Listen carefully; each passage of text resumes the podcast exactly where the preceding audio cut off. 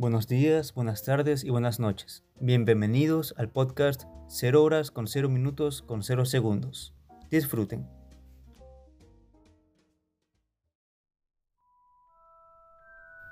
Bienvenidos damas y caballeros, magos, brujas y moguls que nos estén escuchando en estos momentos. El tema que tocaremos el día de hoy es el Quidditch, basándonos, resumiendo y tomando la información que nos parece más relevante, importante e interesante del ya famoso libro Quidditch a través de los tiempos, libro que podrán encontrar en la biblioteca del espectacular Colegio de Magia y Hechicería Howards. Hemos dividido este espacio en seis secciones, los comienzos del uso de la escoba voladora, referenciando los antiguos juegos de escobas voladoras. 2. El primer prototipo del juego Quidditch llamado Quidditch, resumiendo la aparición de la snitch dorada y de aquí comenzaremos a hablar de los elementos que componen al juego en sí. 3. El campo de Quidditch. 4. Las pelotas o balones del Quidditch. 5. Los jugadores del Quidditch. 6. Las reglas del Quidditch. Y por último, los agradecimientos. Bueno, comencemos por el principio. Primero que nada, ¿cómo surgió la escoba como un instrumento volador para los magos y brujas? Bueno, pues desde un principio entre aquellos que pertenezcan al mundo de la magia y que la practiquen, siempre existió una curiosidad, una obsesión muy grande por la idea de que el ser humano sea capaz de volar sin la necesidad de algún aparato o medio de transporte, ni mucho menos ser necesario convertirse en algún animal capaz de volar por su propia cuenta, ya que la mentalidad del mago o bruja cambia significativamente al momento en el que pasan de humanos a animales. Estos eran llamados animagos y en la actualidad es obligatorio registrarse como uno ante el Ministerio de Magia. Al no poder razonar como una persona, estos terminaban por perder la noción de sus objetivos. Y bueno, en sí, en su forma humana, tenían pensado ir del punto A al punto B, pero el momento de pasar a su forma animal, aquella idea de ir al punto B ya era historia. Habrá salido volando de sus mentes por así decirlo, ya que no les resultaba posible ni eficiente poseer mente de ave y tratar de pensar como una persona.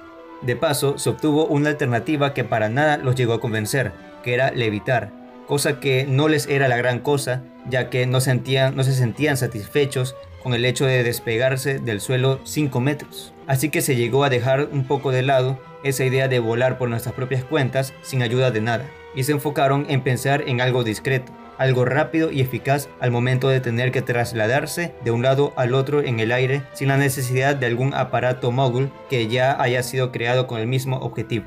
En el oriente se volvió famosa la ya conocida alfombra voladora. En el occidente todavía no nos decidíamos, nos parecía algo poco cauto y para nada se nos habría ocurrido arriesgarnos a que las personas mogul se enteren de nuestro tan bien escondido secreto, ya que pensábamos, con mucha razón, que estos se cansarían de tratar de beneficiarse de la magia con nosotros como intermediario, haciéndoles favores todo el tiempo, por supuesto, al igual que en el oscurantismo, quemados vivos habríamos terminado. Es por ello que se han implementado varias medidas de seguridad y de regularización. Con el tiempo llegó la tan acertada idea de utilizar una escoba como medio de transporte volador, tomando en cuenta que en aquellos tiempos estas se encontraban en todas las casas, al menos de Inglaterra. Eran sencillas de llevar de un lado a otro con una sola mano y no llamaba mucho la atención al sacarlas a pasear. Aprobada hoy en día por el Estatuto Internacional del Secreto de los Brujos, ley existente en el mundo de los magos que se encarga de evitar que los muggles se den cuenta de la presencia de la magia las escobas necesitaron varios años de perfeccionamiento para que estos se lleguen a considerar un buen medio de transporte para los magos y brujas, ya que presentaban una gran cantidad de inconvenientes al momento de utilizarlos. Por ejemplo, la comodidad no existía al montarlas ya que siempre terminabas con astillas y hemorroides en el trasero, sin mencionar lo poco aerodinámicas que eran y los tan limitados movimientos que se podían realizar con ellas, como poder únicamente avanzar nunca retroceder, ser capaces de subir, bajar, detenerse y se acabó, no más. Y claro, en sus comienzos estas eran hechas por las mismas familias que las utilizaban. No existía entonces algún ente productor que las distribuyera, variando así sus características en cada una de ellas. Por suerte, en el siglo XII recién comenzaron a ser comercializadas empezando con el ya tan anticuado trueque. Hoy en día nos encontramos con un sistema de uso ya convencional de las escobas como medio de transporte por los magos. Además de ello, se han ido generando varios juegos que las toman como elemento fundamental para ellos. Repasando los antiguos juegos con escobas voladoras, nos podemos encontrar con 7 ejemplares. 1. La famosa carrera anual de escobas de Suecia que habría surgido en el siglo X, la cual todavía se mantiene vigente. 2. El Stickstock, originado en el año 1105, que lamentablemente habría de, desaparecer en el siglo XIV. 3. El Enginheim. 4. El Crayorshin, el cual fue descubierto al encontrarse descrito en un poema del siglo XI, proclamado como uno de los deportes mágicos más peligrosos y declarado como ilegal en 1762 por la gran tasa de mortalidad que éste poseía. 5. El Bombs 6. El Swivenhotch, el cual todavía se juega entre niños y jóvenes. Y finalmente, 7. Nos encontramos con el que representará el tema principal en el siguiente punto que tocaremos, el Quidditch, el cual hoy en día conocemos como Quidditch. Ahora sí, continuemos con la siguiente sección. Para comenzar, nos gustaría agradecer de todo corazón a la bruja Gertrude Kittle. Ella vivía a las orillas del pantano Quidditch, en donde escribía un diario semanalmente mientras observaba a unos chicos del otro lado del pantano jugar a lo que actualmente conoceríamos como el prototipo o los inicios del ya tan famoso juego Quidditch. Entre sus anotaciones podemos percatarnos de la evolución y la creatividad de estos chicos. En un principio simplemente utilizaban sus escobas voladoras y se pasaban entre sí una pelota de cuero. Luego comenzaron a tratar de hacer que ésta pase por entre las copas de unos árboles que se encontraban a los extremos del pantano, y así obtener puntos por ello.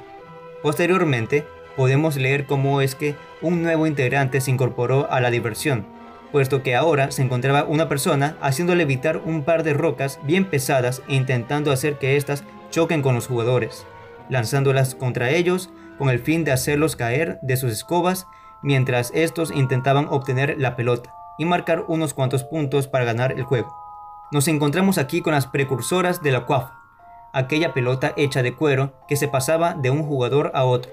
Las copas de los árboles que se encontraban a los extremos del pantano pueden ser la inspiración para la creación de las cestas de anotación o, actualmente, aros por los cuales se tenía que pasar la quaffle para anotar o marcar puntos para el respectivo equipo y, por supuesto, las Blodgers, las cuales en aquel entonces eran dos rocas bien pesadas, que hoy en día son dos pelotas hechas de hierro, de unos 25 centímetros y medio de diámetro.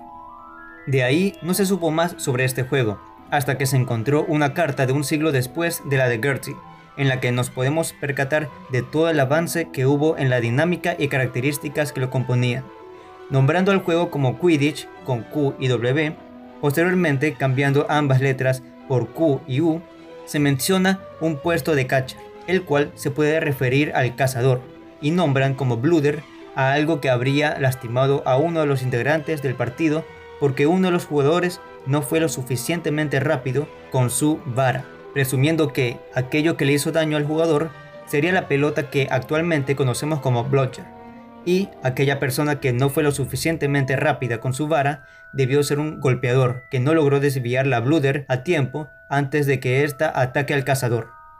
También se ha denominado como marcar a la acción de anotar puntos para el respectivo equipo, y se llegan a mencionar unos toneles que aludirían a las canastas o aros anteriormente mencionados, y al parecer ya se ha definido la cantidad de esto, ya que escribe, y cito, en cada extremo tres sobre sus postes. Posteriormente apareció la que sería la precursora de la tan famosa snitch dorada, el snitchet dorado. Esta era un ave diminuta, muy ágil y muy rápida, a la cual le resultaba sencillo esconderse. Se había vuelto una especie muy popular para ser cazada y en un partido de Quidditch el mismísimo presidente del Consejo de Magos llevó enjaulada a una de estas criaturas, con la cual quiso tratar de divertirse, entre comillas, reuniendo a los jugadores y ofreciéndole 150 galeones, lo cual hoy en día significaría una barbaridad, a quien atrape al Snidget dorado. Por lo que, en el momento en el que el partido comenzó, cazadores, golpeadores, hasta el guardián abandonaron sus puestos y se abalanzaron sobre el ave con el fin de atraparla sin miedo a lastimarla. Por suerte, una espectadora logró atraparlo y este fue liberado después de que a ella le hayan cobrado 10 galeones por detener el partido. Con el tiempo, esta dinámica se fue repitiendo en cada partido, recompensando con 150 puntos en memoria a los 150 galeones anteriormente mencionados al equipo que logre atrapar al ave en cuestión. Se habría definido a un solo jugador como el buscador para que éste sea quien se encargue de atraparla, terminando así cada o casi cada partido con una snidget dorada aplastada en medio de una o ambas manos de uno de los buscadores. Está usted escuchando el podcast 0 horas con 0 minutos con 0 segundos. Le recomendamos pausarnos, ir a por algo de comer, algo de beber y ahora sí, volvemos. Con esta costumbre, la especie se encontró en peligro de extinción y por ello, además de la totalmente reprobable actividad dentro de uno de los juegos más aclamados por la comunidad, la que entonces dirigía el Consejo de Magos, declaró a esta como una especie protegida y prohibió su uso y maltrato en cualquier juego de Quidditch haciendo que varias personas busquen algún otro animal que pueda reemplazar a la susodicha ave, fallando en el proceso. Esto le permitió a Bowman Wright, un encantador de metales muy hábil en la materia que provenía del Valle de Godric, crear a la famosa Snitch dorada. Esta fue fabricada con el fin de emular los movimientos, la velocidad, la agilidad y hasta el peso de una Snitchet siendo del tamaño de una nuez, esta, a diferencia de su versión viviente, fue hechizada para que no pueda ir más allá de los límites del campo. Ahora, en el libro se nos es descrito el campo del siglo XIV con un perímetro de 150 metros de largo y 5 metros de ancho, teniendo este una forma ovalada. En el centro de este se encontraba un pequeño círculo, comparado con el campo, en el cual el árbitro, a quien entonces se lo conocía como Quihuch, se posicionaba con las cuatro pelotas, mientras los jugadores esperaban alrededor de él a que éstas sean liberadas y así comenzar el juego. En aquel entonces las porterías eran grandes cestos. Hoy en día estos son más bien aros en postes muy altos, y en cada extremo del campo se encuentran tres de estas porterías. Comenzaremos con la quaffle. Esta pelota está hecha de cuero y actualmente cuenta con 30 centímetros y medio de diámetro. Anteriormente habrían existido dos clases de cuafo. La primera tenía una estructura muy deforme, llena de costuras y contaba con una agarradera para poder sujetarlo más fácilmente. La segunda habría mejorado en su estructura y cambiado la agarradera por tres agujeros por los cuales los cazadores podrían sujetarla, asemejándose mucho a una bola de boliche o bolos. Y la actual le habían quitado aquellas costuras Finalmente se la habría pintado de color rojo y ahora sí, esta pelota no cuenta con ninguna agarradera y orificios, sino que han utilizado un hechizo de retener objetos para que ésta pueda ser agarrada con una sola mano sin problema alguno. También, gracias a un hechizo, al momento en el que la pelota se encuentre cayendo, esta simulará estar hundiéndose en el agua, cayendo lentamente, dándole así el tiempo suficiente a cualquier cazador para atraparla o recuperarla. Esta era lanzada y atrapada entre los dos cazadores de cada equipo para intentar burlar a los del equipo contrario y así llegar a anotar en alguno de los tres aros del otro equipo. Por cada anotación, el equipo ganará 10 puntos. Ahora, a diferencia de la Quaffle, en el campo se encuentran dos Blodgers, paseándose por todo el perímetro, intentando echar de sus escobas a cualquiera de los jugadores sin importar la tarea que estos tengan, como ya se los había comentado en el pasado, las bludgers eran rocas enormes que eran lanzadas contra los jugadores. Con el paso del tiempo, fueron surgiendo los golpeadores. Utilizaban bates para golpear y lanzar lo más lejos posible a las bludgers. Y así, evitar que éstas choquen con sus compañeros. Experimentando con la magia, se consiguió hechizar los bates, haciendo que estos sean mucho más fuertes de lo normal. Lamentablemente, estos fueron demasiado fuertes para aquellas rocas, ya que éstas terminaban siendo destruidas, y los jugadores se encontrarían luego huyendo de varios trozos de esta. Se intentó utilizar varios materiales para que éstas puedan resistir a los bates hechizados de los golpeadores. Probaron con el plomo, pero este terminaba siendo abollado por los bates, afectando su habilidad de volar en línea recta. Al final se decidieron por el hierro, dándoles un diámetro de 25 centímetros y medio. Por último, nos encontramos con la snitch dorada, Habiéndoles ya resumido el origen de esta, está hecha de metal encantado, tiene el tamaño de una nuez y esta ha sido hechizada para obtener las mismas habilidades de un Snidget dorado, además de intentar evitar que la capturen el mayor tiempo posible. Es la presa principal de los buscadores en un partido de Quidditch. Existe una anécdota en la que se dice que en un partido de Quidditch la Snitch dorada evitó que la atrapen por seis meses, haciendo que finalmente se suspenda el partido por la vergonzosa actuación de los buscadores. Continuemos. A lo largo del juego existen cuatro jugadores en todo el campo, aparte del árbitro. Son siete de cada equipo y estos están conformados por, primero que nada, un guardián, que en nuestro mundo, el mundo mogul, podríamos compararlos con los arqueros. Tienen que mantenerse lo más cerca posible de los aros, de la portería, para evitar que cualquier cazador llegue y anote con la cuafa. Hay quienes son tan rápidos como para anotar un tanto, un punto o un gol y volver a su puesto antes de que les anoten a ellos, pero por lo general no pasan de la mitad del campo, los cuales tienen la tarea de golpear, valga la redundancia, las blotcher combates hechizados y enviarlas lo más lejos posible, dándole así chance a los demás jugadores de su equipo para continuar con el juego. Estos por lo general deben poseer una gran fuerza física y un muy buen equilibrio ya que en varias ocasiones han tenido que soltar las escobas para utilizar las dos manos para agarrar el bate y así golpear muy fuertemente las blochers. He aquí a los tres cazadores, los cuales, siendo los jugadores más viejos del Quidditch o Quidditch en sus inicios, tienen la tarea de pasarse el uno al otro la cuaf y anotar en los aros del equipo contrario, consiguiendo así 10 puntos para su equipo. En algún momento se habría de imponer la regla que decía que solo el cazador que posea la Quaffle podía entrar al área del equipo contrario y anotar. Si entraba más de un cazador en el área, la anotación no sería tomada en cuenta. Esto se dio para evitar unas tácticas que utilizaban dos cazadores, entre las cuales uno de ellos se lanzaba contra el guardián mientras otro cazador anotaba un tanto. Y por último tenemos al buscador, de poco peso por lo general, quien necesita de ser muy veloz y tener una agudeza en la visión. Es el jugador decisivo en un partido de Quidditch, ya que este se encarga de atrapar a la snitch dorada antes de que el jugador del otro equipo la atrape. Al atraparla se consiguen 150 puntos para el respectivo equipo. Es por ello que son los más propensos a sufrir agresiones en el partido, porque sus habilidades son las que definirán el equipo ganador.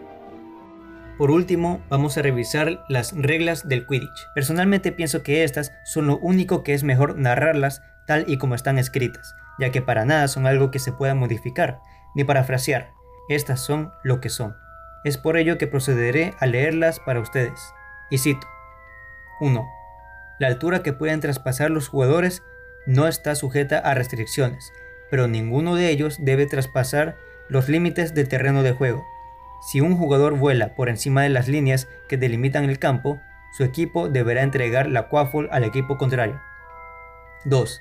El capitán del equipo puede solicitar tiempo muerto haciendo una señal al árbitro. Ese es el único momento en el que los jugadores pueden poner los pies en el suelo durante el partido. La pausa puede prolongarse hasta 2 horas si el partido ha durado más de 12 horas. El equipo que no haya saltado al campo cuando se agoten las dos horas será descalificado automáticamente. 3. El árbitro puede pitar penalti contra un equipo. El cazador encargado de lanzar el penalti deberá volar desde el círculo central hacia el área. Los otros jugadores, exceptuando al guardián, deben mantenerse bien apartados mientras se ejecuta la falta. 4.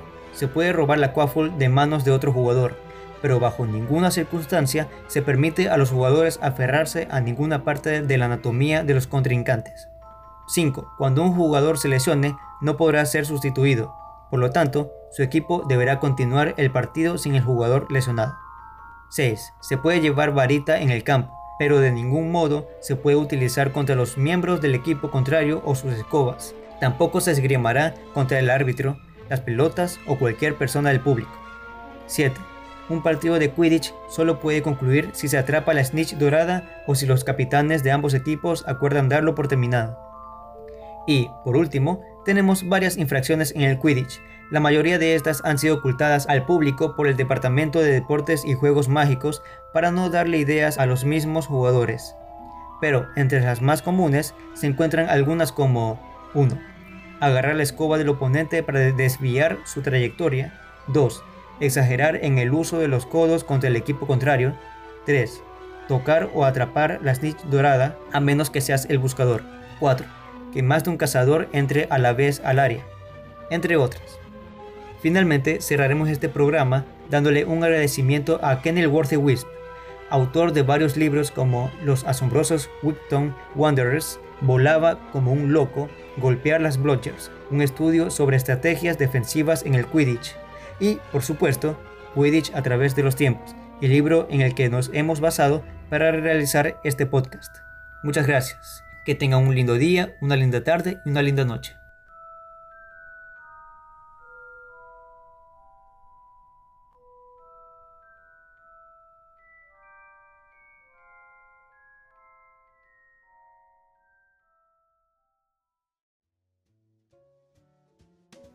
Muchas gracias por haber escuchado el podcast 0 horas con 0 minutos con 0 segundos. Que tengan un lindo día, una linda tarde y una linda noche.